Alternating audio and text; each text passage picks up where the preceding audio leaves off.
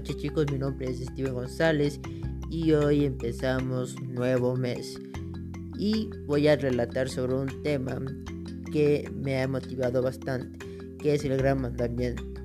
Así que te invito a que tengas tu Biblia preparada, un cuaderno, eh, un lugar donde tengas que anotar, ¿sí?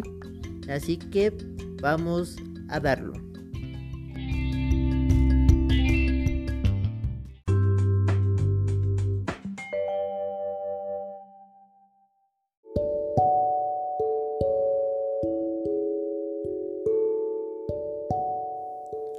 Mira, cuando yo escuché la palabra mandamiento, cuando yo escucho la palabra mandamiento, ¿no? Se me vienen los diez mandamientos de la Biblia en mi mente, ¿no? Honra padre y madre, no robarás, no hurtarás, este, no te harás eh, semejanza a Dios, etcétera, etcétera, etcétera, ¿verdad? Pero cuando Jesús vino aquí a la tierra, el, pueblo de Israel estaba desordenado, estaba disperso, no estaba entendiendo el fundamento principal de los mandamientos, ¿no? Porque antiguamente Dios enviaba profetas tras profetas advirtiéndole al pueblo diciendo que caigan este, en cuenta de que estaban pecando, de que estaban haciendo algo mal, ¿no?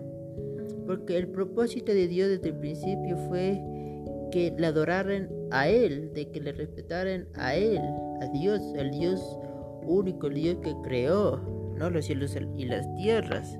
Y eso tenemos en cuenta en Génesis 1.1, que nos dice, a ver, nos dice, nos dice, en el principio creó Dios los cielos y la tierra. Mira, siempre me ha gustado el cómo empieza el libro de Génesis, porque no empieza diciendo ya la tierra estaba formada, sino empieza diciendo quién es Dios y cómo creó al mundo. ¿No? Comenzó creando los cielos y la tierra, los animales, al hombre, a la mujer, todo. Pero ¿sabes qué? Él ya sabía que el pueblo elegido por Dios, el pueblo de Israel, iban a pecar.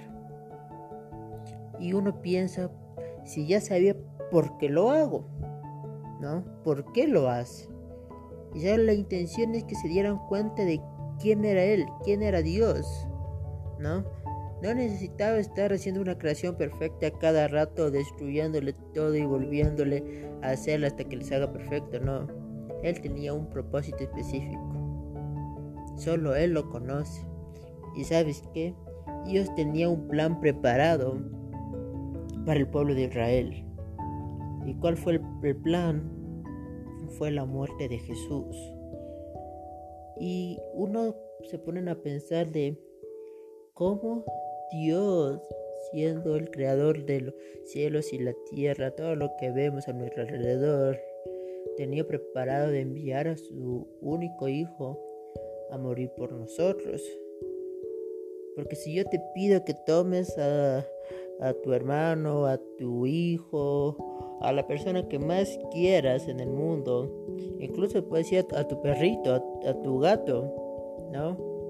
Y que lo mataras, comenzarías a dudar. Decía, ¿por qué? ¿Acaso alguna otra forma? Pero no, el plan de Dios fue que Jesús muriera por todos nosotros. Pero ¿sabes qué? Eso no bastó. No era que bueno que solo muriera y listo y, y ya son salvos. No. Hay cosas que debemos hacer aquí en la tierra para honrar lo que es la muerte de Jesucristo. Y hoy te lo voy a compartir.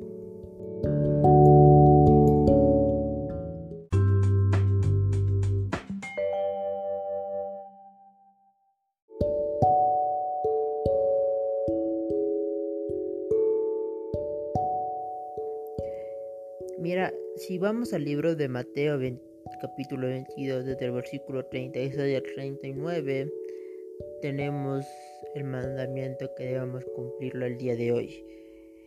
Y ese gran mandamiento resume todos los mandamientos, los diez mandamientos que Jesús escribió en las tablas cuando Moisés subió a la montaña.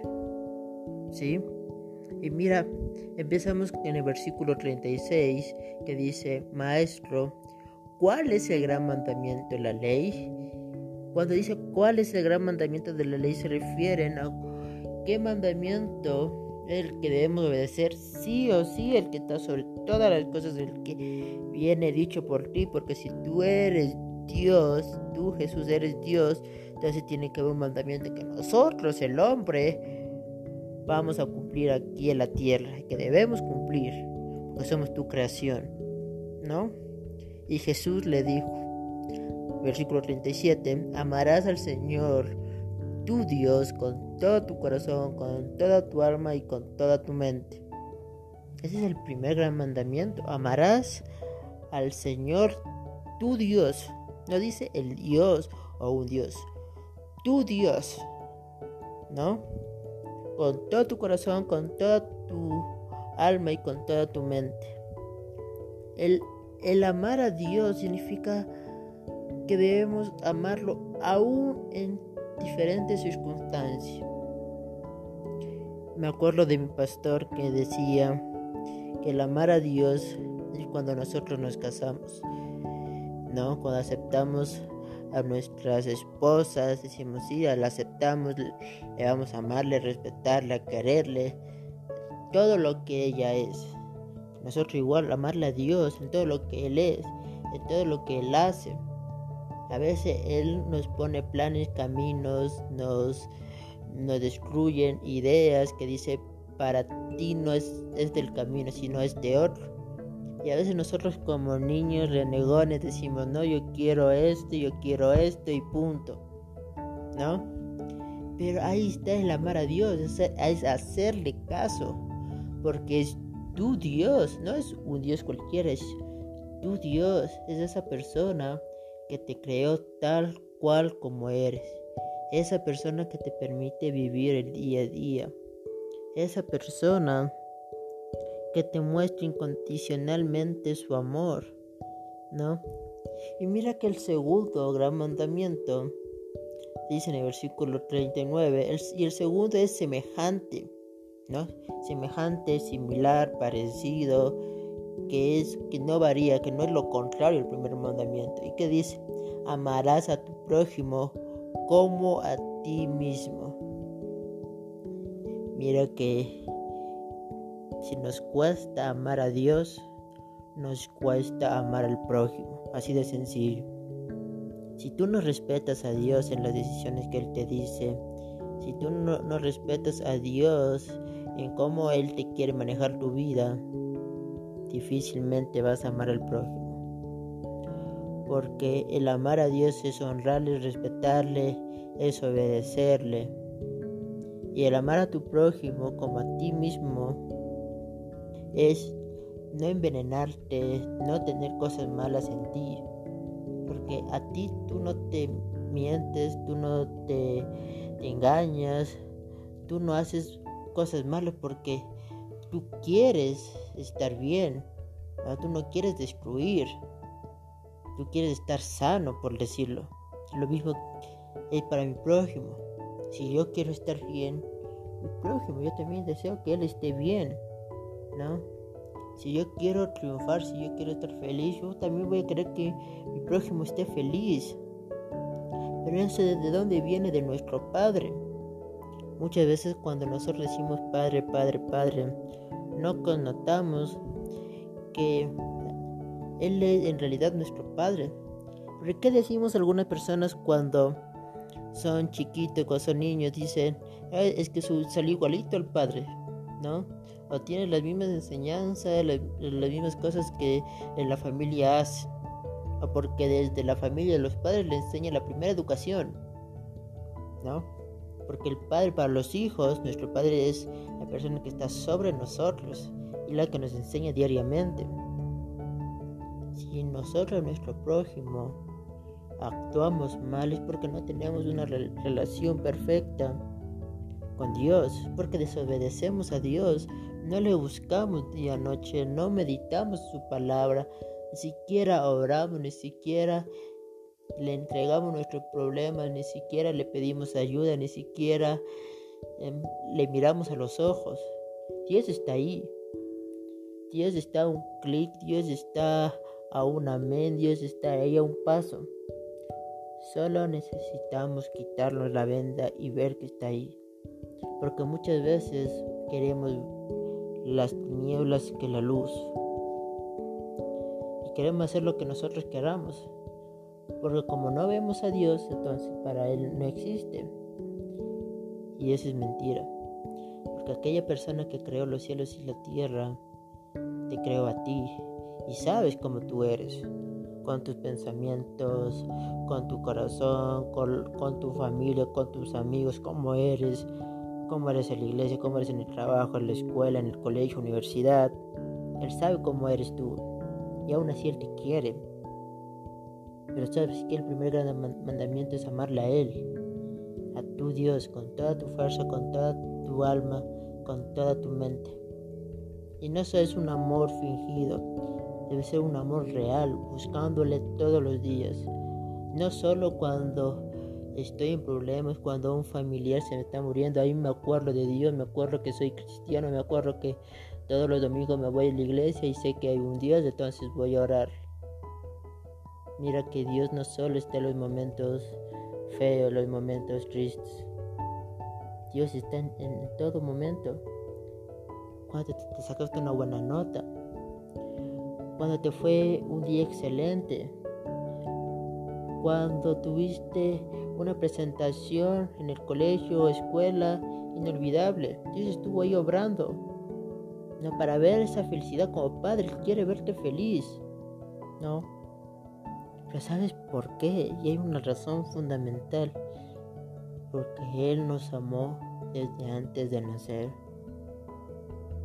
Y qué bonito es eso que antes de yo nacer, cuando yo estaba en el vientre de mi madre, Jesús ya me amó. Dios me amó.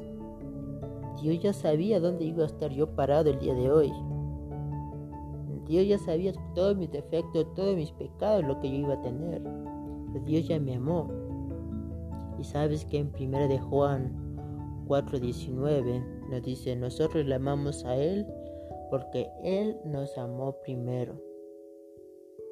Mira que qué bonito. Dice, Él nos amó primero. Y no es que después de nuestra madre. Él nos amó primero antes de que nuestra madre supieran el sexo, antes de que nuestra madre nos pusieran el nombre. Dios ya, ya tenía tu identidad. Dios ya conoció quién eras tú. Ya tenía preparado ese propósito, el mismo plan que tenía para Jesús, ya tiene para cada uno de nosotros. Pero ¿qué debemos hacerlo? Amar a Dios. Y ese amor de Dios que nosotros tengamos podemos transmitir a las demás personas con nuestros actos, con nuestra forma de ser, nuestra forma de hablar. No, no solo es el domingo ponernos una máscara y decir de lunes a sábado voy a mi trabajo, al colegio y, decir al gran, pues yo los domingos voy a la, a la iglesia. Ah, qué bueno. Pero si de lunes a sábado te comportas como un rebelde, como un carnal, insultas, no haces caso, haces lo que quieres, te vas de farra, tomas vicios. Mira que no estás amando a Dios. Porque no estás dejando que Dios controle tu vida. Yo siempre digo que el camino cristiano es como ir en un auto con una carretera. Cuando uno no tiene a Dios dentro del auto, cuando no quiere que controle su vida, lo que hace es como secuestrarle, ¿no? Lo cogen, lo ponen a Dios, lo amordazan, le ponen cinta en la boca, lo ponen, guardan las manos para que no se mueva los pies y lo pueden meter en la cajuela. Y, y yo me voy conduciendo en el auto de la vida. ¿No? Y puede decir, tengo a Dios aquí, dentro del auto. Está que bueno. Pero Él no es el piloto. Tú lo eres. Y nos cuesta mucho porque no nos gusta a veces el plan, no nos gusta la vida cristiana. No nos gusta porque vemos que se burlan, que no menosprecian. Pero sabes qué? Dios nunca te prometió una vida feliz, una vida de color de rosas. lo que Dios te dijo es que le ames a Él. Y aquí está el principal mandamiento. Amar a Dios con todo tu corazón y con toda tu alma y con toda tu mente. Y si tú logras hacer amar a Dios, vas a amar a tu prójimo, porque es semejanza, es el mismo amor. Es semejanza. ¿No? Y mira, ¿y sabes cuál es el resultado de eso? El amor incondicional por parte de Dios. Ese amor que a veces no lo vemos, no lo sentimos porque lo estamos despreciándolo.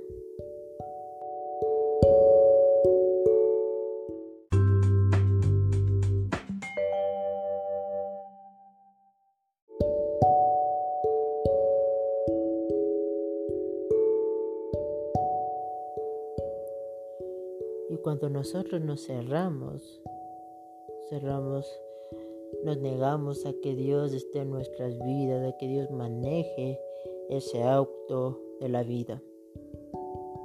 ¿Y sabes cuál fue la muestra de amor tan grande que Él tuvo Dios para todos nosotros? Porque Él sabe que nosotros somos pecadores, pero Él pensó en un plan desde el principio. Y ese plan ya te dije, fue la muerte de Jesús. ¿No? Esa muerte pagó cada pecado. Esa cruz que cargó Tuvo que Jesús sacar unas fuerzas terribles y soportar el dolor de los clavos porque era el pecado, porque Él era el cordero perfecto, un cordero sin manchas, puesto para el sacrificio. Y mira que en Juan 3:16 nos habla perfectamente del amor de Dios. Nos habla la razón, por qué, por qué Dios mandó a su Hijo y nos dice en Juan 3:16, porque de tal manera amó Dios al mundo que ha dado a su Hijo unigénito para que a todo aquel que en Él cree no se pierda, mas tenga vida eterna. Porque de tal manera no hay no puede decir yo, yo entiendo ese amor porque yo no, no logro entender el por qué mandó a su hijo a morir en mano de su creación. ¿No? Para que todo aquel que en él crea no se pierda. Mira que Dios nunca mandó a su hijo a condenar al mundo, sino que el mundo sea salvo por medio de él. Muchas veces queremos seguir caminando, queremos seguir avanzando en nuestra vida cristiana y no nos damos cuenta que Él está ahí amándome cada paso. Él está ahí queriendo decir, mira, yo quiero manejar. Yo sé el camino correcto, el camino seguro. No te va a gustar. No te va este a ser fácil, pero es el camino correcto. ¿No? Jesús dice, yo soy la verdad. Yo, bueno, yo soy la verdad. Yo soy el camino de la verdad y la vida. Nadie viene al Padre si no es por mí. ¿No? Mira que Jesús siempre se mostró fiel a Dios y Él nos iba enseñando a cada uno de nosotros a cómo, cómo parecernos a Él. No podemos llegar a esa perfección, a ese amor ágape incondicional, porque somos humanos. Nos cuesta perdonar, nos cuesta amar, nos cuesta hablar de nuestros pecados, nos cuesta incluso que Dios controle nuestra vida. A veces queremos desaparentar a los demás, pero te digo algo, a Dios no, no lo puedes aparentarle. Llegaremos el día en que cuando estemos frente a Él, no habrá excusa, no habrá palabra que te pueda salvar de las, de las apariencias engañosas. Si que eres tibio, peor, ¿no? O amas a Dios o no amas a Dios. estás en la luz o estás en las tinieblas, pero no hay un punto medio. Entonces, si no entiendes el amor el amor de Dios, no vas a poder amar a tu prójimo, no vas a poder avanzar en este camino cristiano. Muchos de los jóvenes se pierden en este mundo por las fiestas, por las farras, por, por lo material, ¿no? incluso por las redes sociales. Piensan que es bonito tener seguidores, es bonito tener la fama, porque con la fama trae dinero y con eso puedo comprar una casa a mis padres. No, ese no es el propósito de Dios para tu vida. Es lo que Dios quiere para ti. Dios lo que tiene para ti son cosas aún más grandes. Porque no debemos pensar en las cosas de aquí de la tierra, sino que tenemos en el cielo. Pero para eso tenemos que entender por qué te da el regalo de la salvación. ¿Por qué te lo te mereces acaso? ¿Acaso hiciste algún mérito? El mérito no es que yo voy a la iglesia desde que tengo dos años o desde que estaba en el vientre, ya voy a la iglesia y he escuchado los cultos ahí en la panza de mi madre, que yo participo en todos los ministerios, qué bonito, que, que envidia, que ni sé cuánto, ¿no? No hay, no hay mérito suficiente, no hay justo alguno, dice la palabra de Dios. Porque tú podrás ser, tú podrás engañar, mejor dicho, a toda la iglesia sirviendo en diferentes ministerios, dando consejos. Pero mientras tengas ese pecado dentro tuyo, mientras no aceptes al Señor en tu vida, créeme que puedes tener dos, tres ministerios, cuatro ministerios, puedes estar haciendo obra social incluso, y eso no te va a salvar. Mira que Dios el corazón y Él quiere un corazón arrepentido, un corazón justo. ¿Por qué crees que Dios eligió a David, eligió a Saúl? No. Dios eligió a Moisés, a Josué, no porque, no porque eran perfectos, sino porque sabían que ellos estaban dispuestos a luchar día a día contra su propia carne y a seguir la palabra de Dios y a amarle a Él todo lo que Él diga y no dudar de Él. Así que te invito hoy, si puedes, reconcíliate con el Señor. Mira si, si has entregado el pecado en sus manos, si entiendes que Él murió por ti, por mí, por cada uno de nosotros, que Él pagó esa deuda millonaria que tú tenías con el mundo él pagó. Él cogió, puso un cheque y lo pagó y ahora tenemos la cuenta en cero. Él hizo eso. ¿Te merecías? No. ¿Hiciste algún mérito? No. ¿Sabes por qué? Porque Él te amó primero. Mira qué bonito que alguien te haga eso sin que tú le hayas pedido nada. Eso es el amor incondicional de Dios. Él te ama primero todos los días. ¿Sí? ¿Qué debemos hacerlo? Amarlo a Él, amar a nuestro prójimo, respetar, obedecer y cada día luchar contra nuestra carne, luchar con nuestra condición, porque no somos perfectos, pero vamos a dejar a partir de hoy que Dios tome el volante de nuestras vidas, que Dios tome el volante de este carro que estamos manejando nosotros y que Él nos guíe por el camino. No nos va a gustar, pero va a ser el camino correcto. No podremos pelearnos con Él, no podremos disgustarnos, sí, podremos pecarnos también. Pero ¿dónde está el crecimiento? Está en arrepentirse y saber qué hice mal y cómo puedo yo crecer en Él que esta semana es para reflexionar, para que analices tu vida, cómo estás con el Señor. Si, Del 1 al 10, ¿cómo está tu relación? ¿Un 5? ¿Está un 2? ¿O acaso está un 8? O puede decir alguien está un 10. Pero eso lo sabrás entre tú y el Señor. Espero que te haya gustado poco del mensaje, del gran mandamiento y que eso lo puedas ir aplicando en el resto de tu vida. Nos vemos en el próximo episodio.